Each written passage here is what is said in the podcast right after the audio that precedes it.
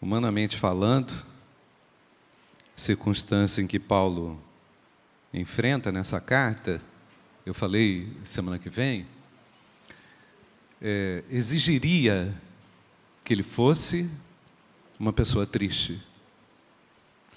Exigiria que ele estivesse, talvez, condicionado àquela prisão, que nós estamos falando de uma cadeia. Nós não estamos falando de uma cadeia cheia de direitos humanos. Nós estamos falando de uma cadeia pesada, irmãos. Situação, situação difícil. O apóstolo Paulo estava amarrado, atrelado a um guarda romano por quatro anos. Levantar, ir no banheiro. Banheiro. Que banheiro? É, então você imagina a situação que é viver com um mandato de Deus, que é anunciar o Evangelho, falar do amor de Deus, estando limitado a isto, vivendo com uma limitação, convivendo com uma privação na sua liberdade. Liberdade que o Senhor tinha dado a ele e dito a ele também que ele seria o apóstolo aos gentios, o enviado aos gentios. Então é como se um contrassenso estivesse todo dia sobre ele. É como se uma angústia pesasse no coração de Paulo, certamente. Mas essa carta, irmãos, nós já falamos aqui no domingo passado, é a carta da alegria, é a carta da esperança. Porque eu falei domingo também que nós encontramos mais sentido e significado na nossa vida nas provações.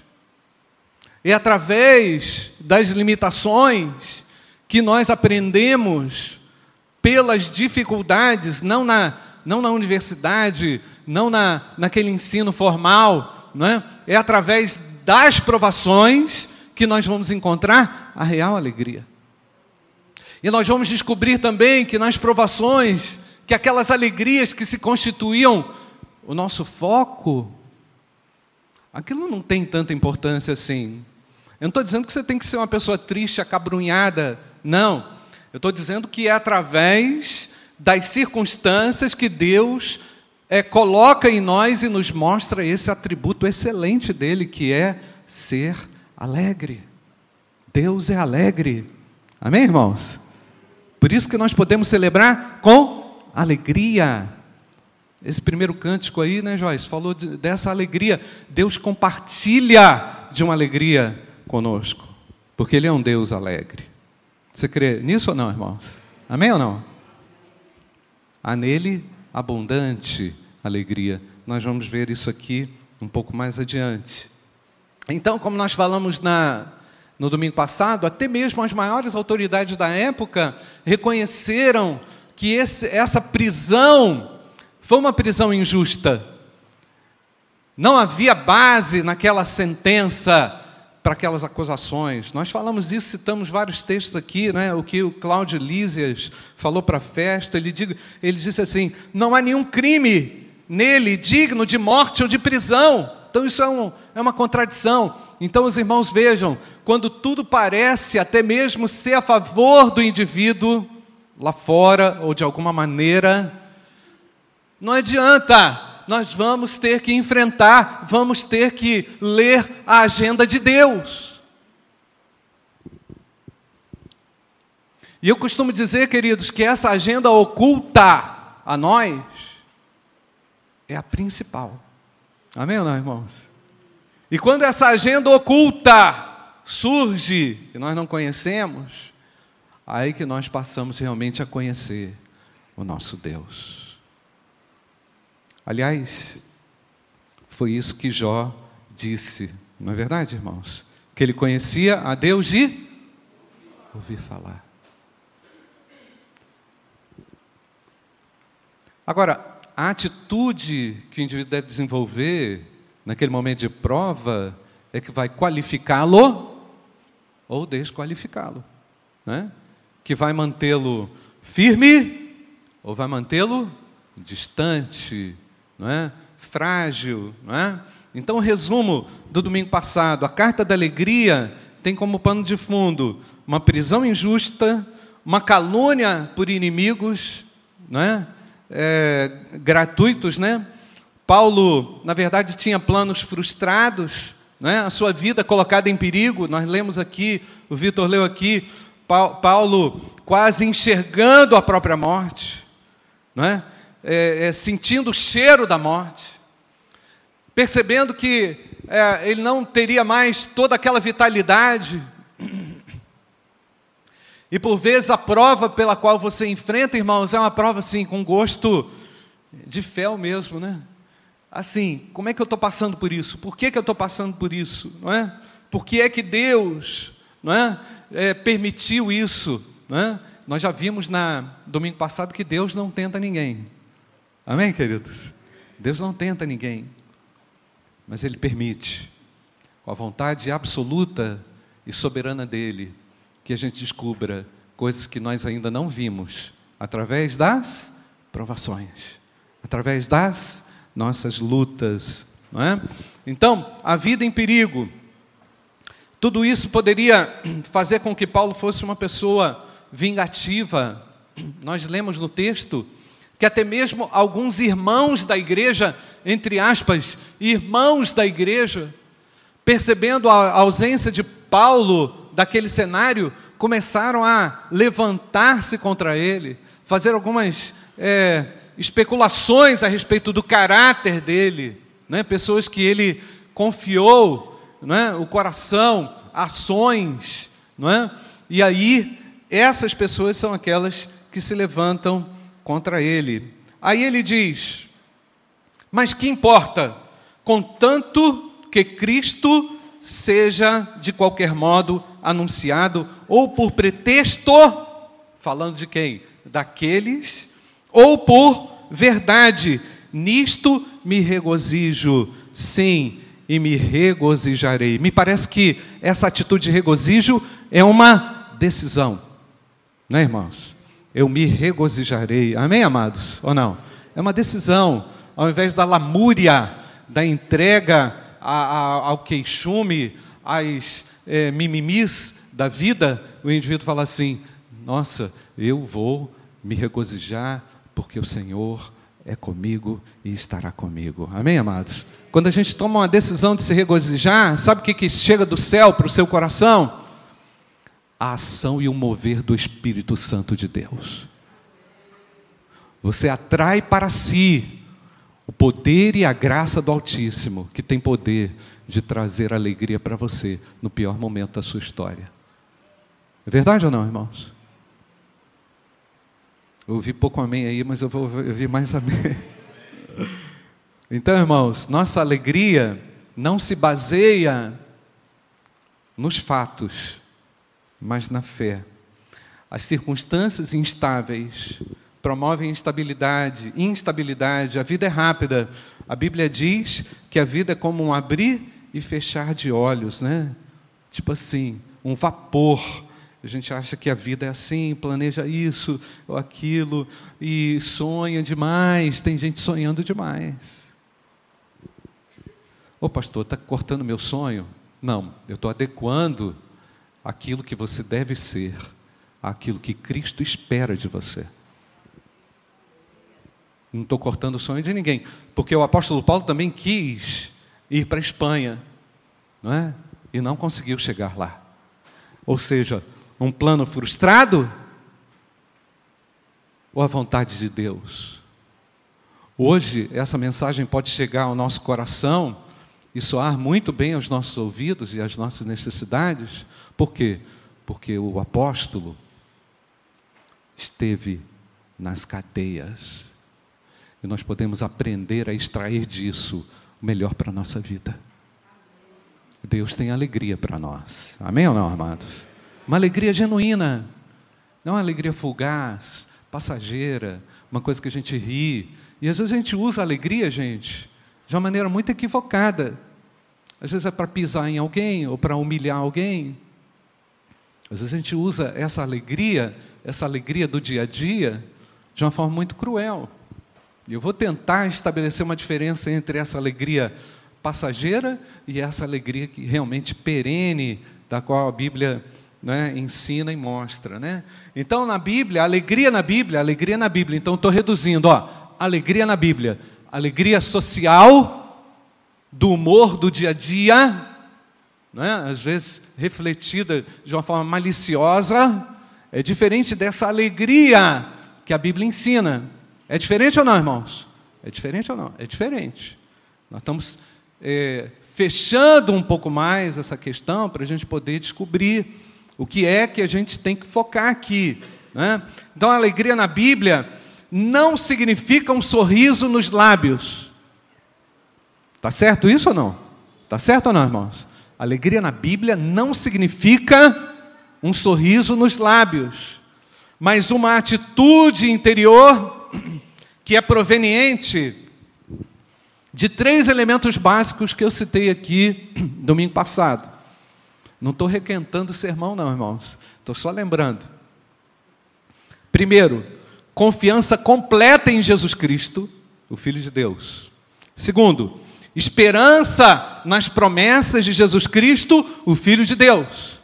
E terceiro, satisfação e realização completa em Jesus Cristo, o Filho de Deus. Amém ou não, irmãos? Mesmo que o seu presente da Black Friday tenha sido uma Black Fraud. Né, irmãos? A nossa alegria não vem genuinamente de uma boa compra. A nossa alegria é genuína não vem da fraude humana. Não é verdade, irmãos?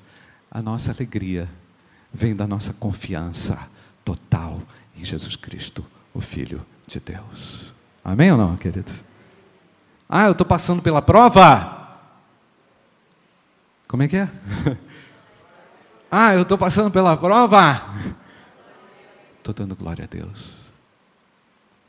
Mas é lá na alma, exultante na alma. Amém ou não, queridos?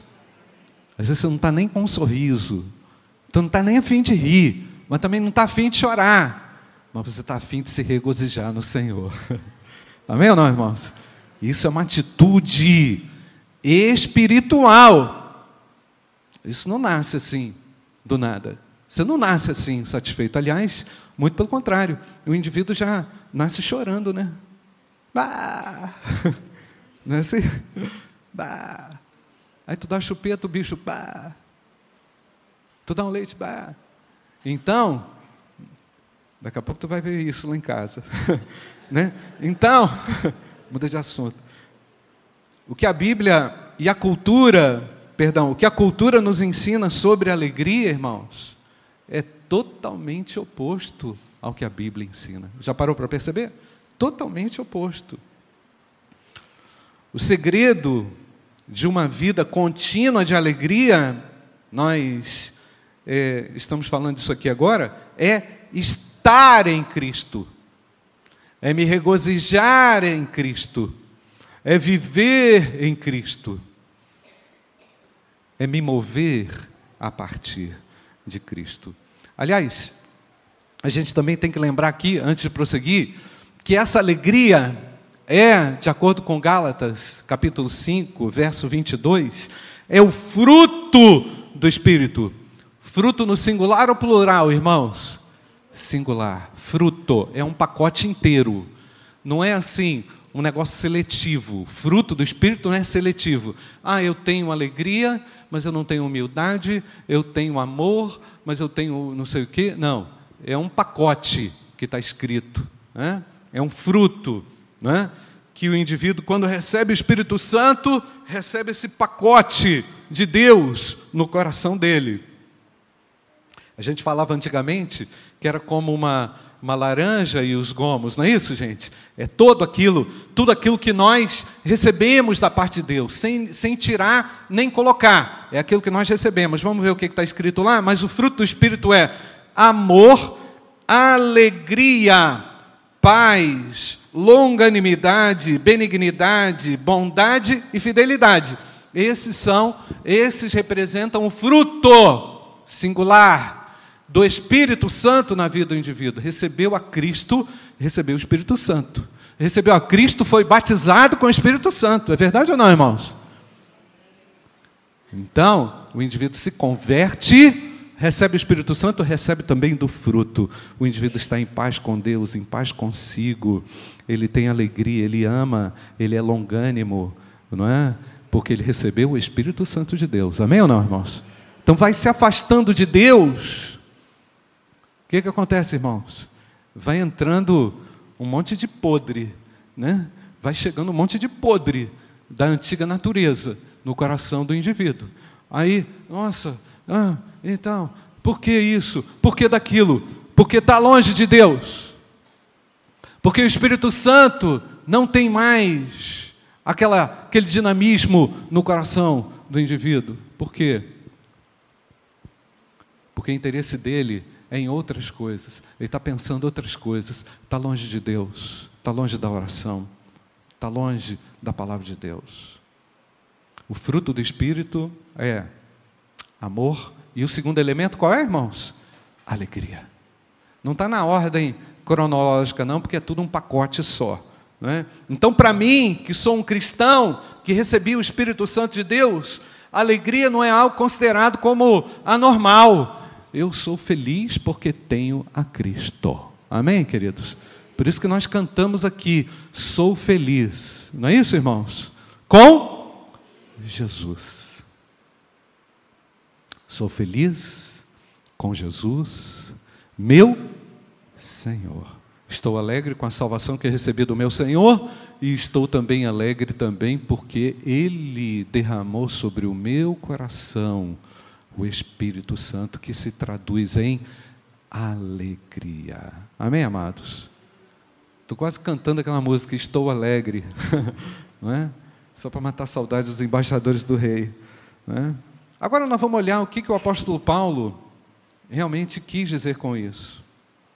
Será que Paulo estava desejando a morte? Coloca o versículo aí, Lucas. Nós vamos, nós vamos ler de novo, versículo 21. É o, é o 21? Filipenses 1, 21.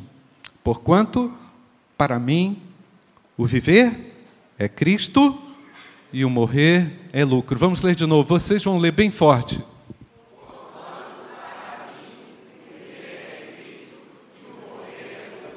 Ah, o apóstolo Paulo, olha, olha o homem analítico, psicologizado do século 21.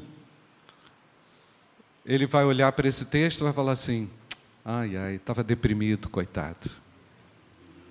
Ritalina nele, porque está tão triste, coitadinho. Ah, pena que não tinha aquele remedinho para ele ficar melhor, né? Ah, passando um momento tão ruim. Se fosse meu filho, tadinho, eu ia ficar lá com ele, chorando. Né? Assim, esse excesso de compaixão hoje, irmãos, me impressiona. Não é verdade? Ninguém pode passar por sofrimento mais. Ninguém pode, pode passar por abatimento mais. A vida é alegria desde que nasce até morre, até o dia da morte? É isso? Aonde que está escrito? Aonde que está escrito que o indivíduo não pode passar pelo sofrimento? Porque o chamado de Paulo foi um chamado ao sofrimento. Importa que você sofra pelo meu nome, disse o Senhor ao apóstolo Paulo. Ah, pastor, mas isso foi bem particular a Paulo. Pode ser. Mas todos nós temos uma vocação também, um chamado para o sofrimento.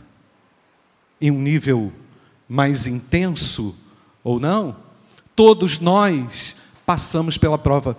Tem alguém que já foi provado aqui duramente na vida, irmãos? Espera aí, deixa eu só perguntar. Tem alguém aqui que já foi provado duramente na vida? Levanta a mão, levanta a mão. Duramente, duramente. Tá, pode abaixar. Tem alguém que não foi provado aqui duramente na vida? Levanta a mão. Então, achar que a vida é sorriso do início ao fim é uma mensagem fraudulenta pior do que a black fraud. Engano, mentira.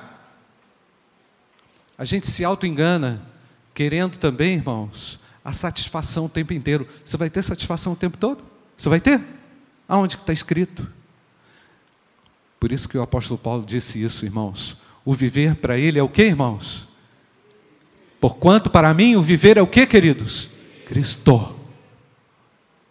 Porquanto para mim o viver é Cristo. Podemos repetir essa frase, irmãos? Porquanto para mim o viver é Cristo. Ponto, está definido.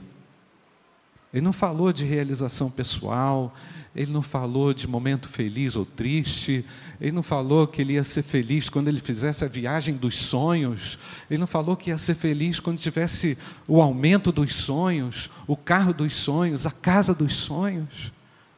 Não.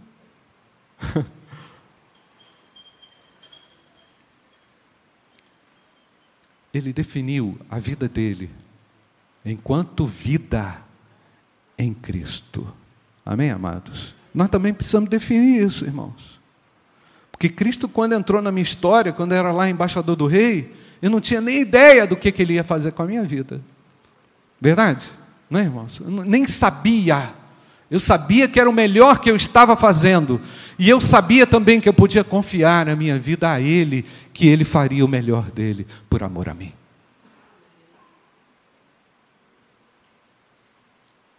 Então percebe, irmãos, que há um conflito, há uma tensão entre a nossa vontade, aquilo que a gente construiu historicamente, não é? Em termos de alegria, viu muito filme da Disney, né? Viu muito filme de, de Hollywood, achou que o casamento ia ser isso, achou que a criação de filho ia ser isso, achou que o casamento ia ser aquilo, achou que a profissão ia ser isso, e não é nada disso.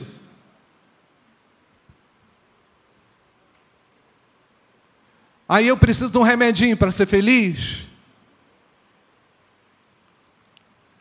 Gente, eu não estou contra remedinho nenhum. Mas eu estou contra essa medica, medicalização do indivíduo para tudo, e ele não pode sentir nada, e ele não pode passar por prova nenhuma. Aonde que isso está escrito na Bíblia?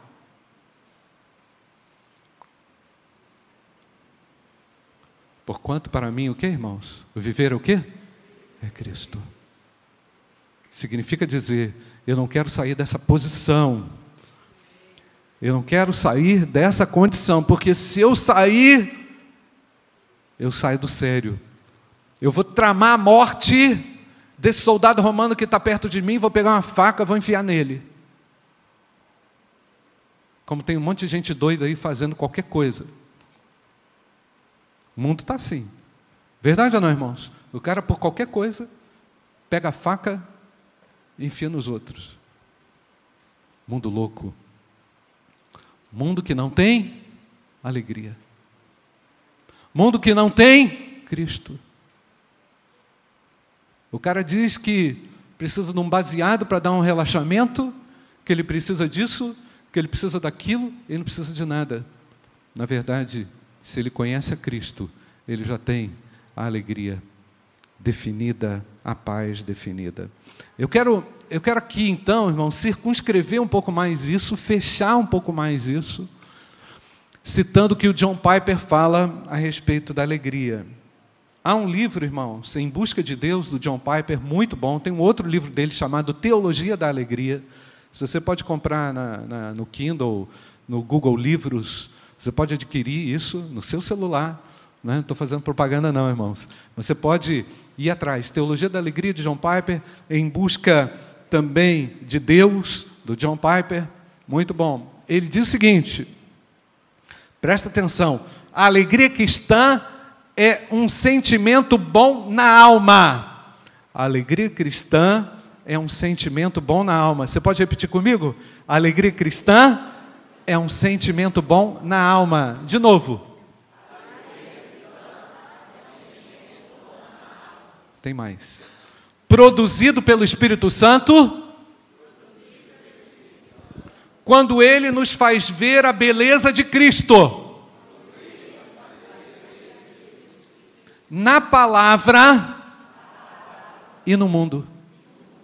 Essa é a definição da alegria que John Piper traduz a partir da visão paulina e a partir do ensino do Novo Testamento. Alegria cristã um sentimento bom na alma, produzido pelo Espírito Santo de Deus, quando ele nos faz ver a beleza de Cristo na palavra e na vida. Amém, amados? São fatos incontestáveis. Cristo é a palavra, ele se revela pela palavra, ele está na palavra. No princípio era o Verbo, e o Verbo era Deus e estava com Deus. Cristo está na palavra de Deus, irmão. Todo dia você pode se encontrar e se deparar com a alegria verdadeira que é Cristo na palavra. Eu comprei uma Bíblia nova, irmãos.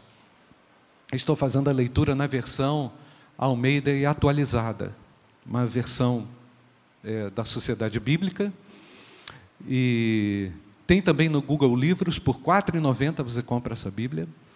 E, e você pode encontrar palavras novas, muito boas, muito bem adaptadas, ajustadas, palavras do nosso vocabulário, sem aquelas mesóclises e aquelas complicações, não é, professora, do português que a gente não entende às vezes.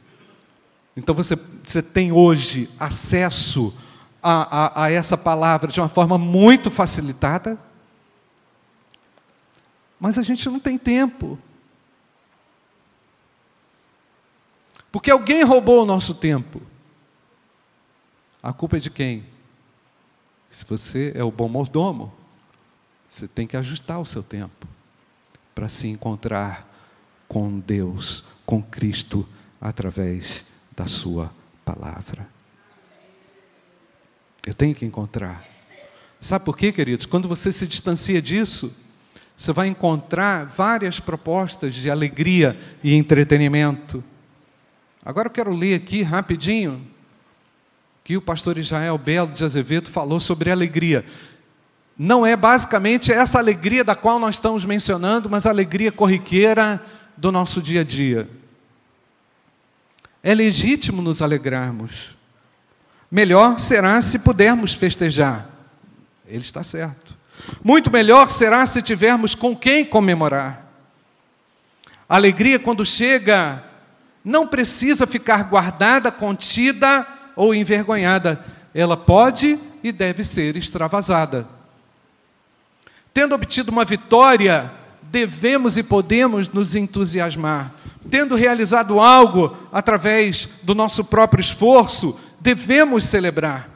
Tendo um filho, um parente ou um amigo chegado ao topo, devemos vibrar. Quando o time pelo qual torcemos vence uma partida ou um campeonato, devemos comemorar.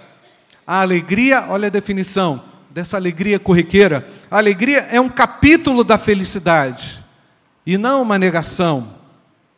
A alegria é uma de nossas necessidades básicas, mas não a única. A alegria não pode nos alienar, fechando os nossos olhos para outras realidades. A alegria não pode nos enganar como se não tivesse prazo de validade. Alegria não precisa provocar os que se encontram em outra situação, onde um dia também estivemos. Alegria não precisa nos tirar a razão, como se fosse válida a vitória vinda pela mentira, pela fraude, pelo roubo, pela manipulação ou pela violência. Não é sábia a comemoração que abandona a moderação, que sempre nos lembra do custo a pagar, custo que, por vezes, não dá para dividir em suaves prestações. Não é digna a alegria que humilha os perdedores, perdedores reais ou imaginários. Esqueci da lição de que o tênue é o fio que separa a glória e a derrota, uma vez que por centímetros perdemos e por milímetros vencemos. Se a alegria de agora for suficientemente forte para nos preparar para o tempo em que ela tiver passado, celebremos com emoção. Agora, a Bíblia diz também, irmãos, no livro de Eclesiastes, que há tempo de sorrir e há tempo de chorar. Na verdade, ela cita a palavra prantear. Irmãos, é preciso aprender com aquilo que Deus realiza. E Ele está realizando uma obra na sua vida, na minha vida. É preciso encontrar satisfação e alegria e contentamento em todas as coisas. Por isso o apóstolo Paulo disse: Tudo posso naquele que me fortalece. Tudo posso sofrer, tudo posso atravessar, tudo posso vencer. Amém, queridos? Tira a ilusão da cabeça. Porque a realidade não pode ser ofuscada por aquilo que eu imagino ser a alegria. A realidade precisa ser vivida com Cristo. Porquanto o viver é o que, irmãos? É Cristo. E o morrer é o que? É lucro. Paulo não estava deprimido, não estava afim de pular da ponte, não estava afim de suicidar. Paulo estava afim de ver a glória de Deus manifesta na prisão dele. E ele encontrou até motivo: é por causa de vocês que eu me alegro, não é? Eu estou aqui com um objetivo. As pessoas estão ouvindo o Evangelho. Há uma conquista, há uma vitória. Amém, amados? Se você está no meio do vale, queridos, querido, Deus está aí com você. Feche seus olhos. Faça desse lugar um jorrar de fontes. Faça desse momento um momento de crescimento. Descubra Cristo no seu sofrimento, na sua angústia, na sua dificuldade. Porquanto para mim o viver é Cristo. Quem sabe você que nessa manhã queira dizer pela fé, fazer uma declaração firme de fé diante do Senhor, dizendo: Pai, contigo eu vou atravessar esse deserto. Reafirme a sua segurança e a sua alegria em Jesus Cristo, Filho de Deus. Renuncie aquilo que não vai traduzir para você a vontade de Deus. Que Ele encha e renove o seu coração nessa manhã. Feche seus olhos. Se você quiser, nesse momento, uma atitude de fé, diante do que você atravessa, se colocar de pé aí no seu lugar, nós vamos orar. Coloque-se de pé pela fé, dizendo: Senhor, tu estás comigo, eu vou encarar. Se o Senhor for comigo, amém, querido. Se o Senhor está comigo, eu vou atravessar esse vale. Seja o que for contigo, eu vou vencer. Porque o Senhor é mais do que vencedor. Eu quero me firmar nas tuas promessas, na tua vontade. Pai querido, obrigado porque tu és o caminho, a verdade e a vida. E a tua igreja renova a sua fé no Cristo vivo, no Senhor dos Senhores, naquele que era, que é e que há de vir, Senhor. Obrigado, Pai, porque em todas essas coisas somos mais do que vencedores por aquele que nos amou. Nós não somos vencedores por nós mesmos, mas nós somos vencedores através de Cristo. E reafirmamos aqui nessa manhã, porquanto a, a vida que agora vivo, vivo pela fé no Filho de Deus. Obrigado, Pai, porque para mim o viver é Cristo. E nós queremos, Senhor, nos satisfazer plenamente com as alegrias do Espírito Santo, viver a intensidade do fruto do Espírito Santo na nossa existência. E abençoe, Senhor, para que neste momento, que cada um aqui enfrenta, nós vejamos também, Senhor, esse jorrar das fontes de Deus na nossa alma. Nós te glorificamos, nós te exaltamos e nós cantamos ao Senhor, porque a vitória é daquele que espera por ti, Senhor. Nós te agradecemos e oramos agradecidos pela tua palavra, em nome de Jesus. Amém.